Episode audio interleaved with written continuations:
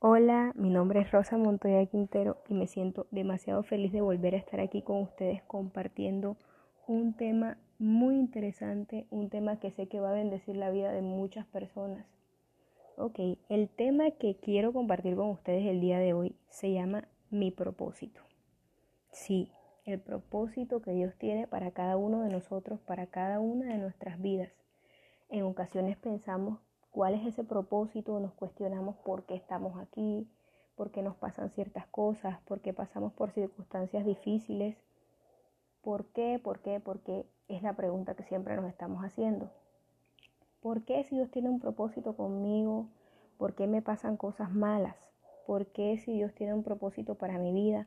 ¿Por qué paso por estas situaciones que yo no quiero pasar, que a mí no me agradan, que a mí me duelen, que me entristecen? Y sí, pasamos por situaciones porque Dios está formando nuestro carácter, porque Dios nos está formando, nos está preparando para recibir esa recompensa que Él tiene a través de todos estos procesos que conforman nuestros propósitos.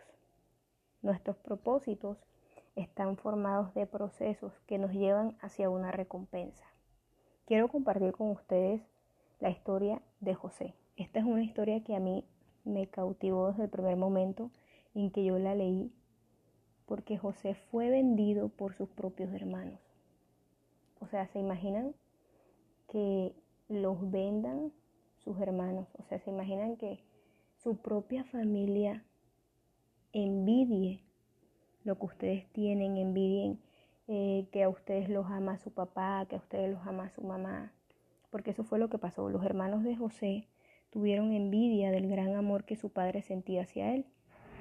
Jacob amaba demasiado a José porque fue el hijo de su vejez, el hijo que él concibió en su vejez. Entonces, primera cosa que José enfrenta, la envidia de sus hermanos. Luego fue vendido como esclavo. José pasó necesidades en el desierto. Yo puedo imaginar que lo golpearon, que fue ultrajado porque era un esclavo, fue vendido como esclavo. Pero luego de que pasaron estas situaciones dolorosas en la vida de José, el Señor lo estaba puliendo, puliendo, lo estaba preparando, o sea, wow, ni siquiera él se imaginaba lo que el Señor iba a hacer con su vida. El Señor llevó a José a un escalón mucho más alto de lo que él pensaba. Lo llevó a ser la mano derecha del faraón de Egipto. O sea, José era un hombre muy respetado, muy inteligente y que sobre todo siempre se mantuvo firme con Dios, siempre fue leal a Dios, siempre estuvo escuchando la voz de Dios, siempre pedía dirección a Dios a pesar de todos los procesos que pasó este hombre que de verdad yo admiro como un personaje de la Biblia y sé que hay situaciones en nuestras vidas que pueden compararse a la historia de José. ¿Qué me llama mucho la atención de esto? Cómo el Señor lo fue preparando. O sea, primero permitió que le pasaran cosas, permitió que él sufriera, que su corazón se doliera, permitió que él se sintiera destrozado para luego bendecirlo con algo que él ni siquiera se imaginaba. Y José fue bendición para las demás personas que estaban ahí en Egipto, porque cuando llegó la escasez a ese lugar, José ya tenía preparado reservas para que ellos no pasaran hambre y para que no pasaran necesidad. E incluso recordemos que llegó la familia de José a buscar como municiones, vamos a, decirlo así, porque también estaban en necesidad. Y también fue él de bendición para su familia. Entonces, ¿qué ocurre aquí? Nosotros tenemos que darnos cuenta que cada una de las cosas que ocurren en nuestra vida, que suceden, Primero, Dios las permite. Segundo, Él nos está forjando a través de cada proceso. Es necesario que agradezcamos hasta por las cosas que nosotros no queremos que pasen, hasta por las cosas que quizás nos duelen, que nos hacen mal. Es necesario buscar a Dios en todo momento. Es necesario correr hacia Dios cuando nos sintamos mal. Y tiende cada una de las necesidades que tienes a Él. Ríndete a Él. Tienes que permitir que el Señor sea el que te muestre el propósito que tiene con tu vida, contigo. Por eso estás hoy aquí. Por eso Él te permite vivir, porque tiene un propósito para ti, tiene un plan especial. El Señor te ama, el Señor quiere bendecirte. El Señor quiere que lo que Él preparó para ti, así como lo hizo con José, tú puedas recibirlo.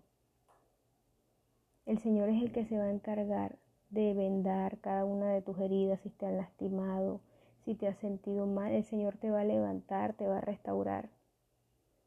Pero tenemos que entender que los propósitos de Dios, los planes de Dios para nosotros, primero nos van a traer procesos, porque el proceso es la medida de preparación que el Señor va a utilizar para que nosotros podamos recibir esa recompensa y esa bendición que Él tiene.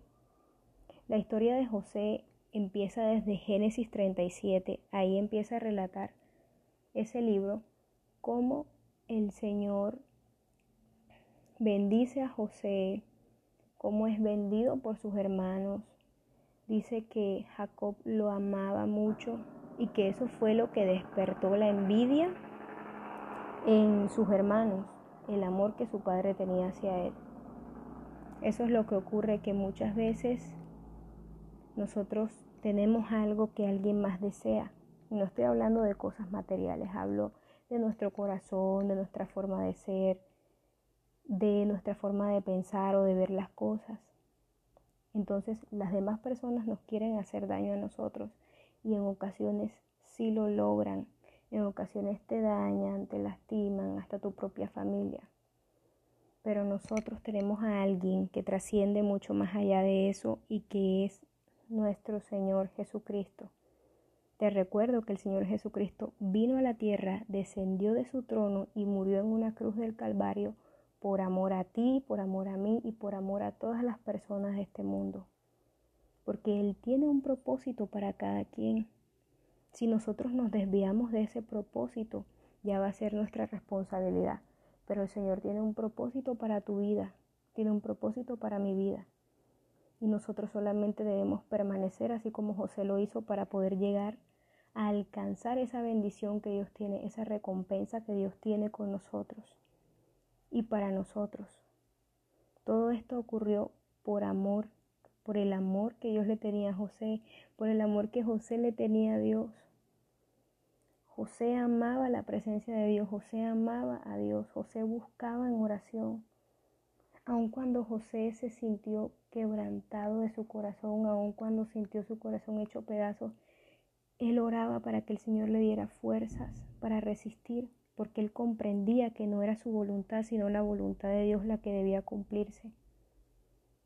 Y sé que sé que cuesta mucho entender, sé que cuesta mucho aceptar muchas veces estos procesos y todas las cosas que Dios pone para que nosotros podamos ser formados, pero es necesario. Yo he pasado por muchísimos procesos en mi vida, desde una enfermedad que no tenía cura hasta otros procesos que me han ayudado a crecer personalmente y espiritualmente. Y se los agradezco muchísimo a Dios. Agradezco todas las lágrimas que en algún momento lloré porque ahora han sido para yo crecer espiritualmente, para entender cosas que no entendía y se han vuelto más risas, más felicidad que lágrimas. Entonces yo te invito en este momento a que tú entregues todas esas cargas si te sientes mal, si no sabes qué hacer, si no entiendes qué es lo que el Señor quiere hacer contigo, qué es lo que Dios quiere hacer con tu vida. Yo te invito a que tú le digas, Señor, ¿qué quieres de mí? Haz en mí tu voluntad y no mi voluntad, porque la voluntad que se cumple siempre es la de Dios. Su palabra dice que Él tiene planes para los que le aman y que esos planes son para bien. O sea, esos planes nos benefician a nosotros. Y te invito a que si tú no conoces a Dios y no sabes quién es Jesucristo, te invito a que lo aceptes en tu corazón y que repitas conmigo esta oración. Señor, en esta hora yo te acepto como mi único Salvador. Gracias por haber dado tu vida por mí en esa cruz. Te pido que por favor perdones todos mis pecados y que me aceptes como tu Hijo. Gracias por amarme desde el primer momento en que nací. Gracias por morir en aquella cruz por amor a mí. En el nombre de tu Hijo amado Cristo Jesús. Amén. Qué hermoso fue poder compartir con ustedes esta pequeña palabra. Espero haber sido de bendición para sus vidas y espero poder seguir acá compartiendo con ustedes por mucho tiempo. No olviden, no se les olvide que Dios los ama inmensamente, que Jesús murió por ustedes, que Jesús los ama y que cada uno de nosotros tiene un propósito que cumplir en esta tierra, que si Dios nos permite respirar es por el amor que nos tiene a nosotros, es porque Él quiere que estemos aquí. Entonces, cumplamos nuestra parte para que ese propósito de Dios se vea reflejado en nuestras vidas. Dios les bendiga a todos y gracias por su tiempo, por escucharme, por estar aquí. Gracias.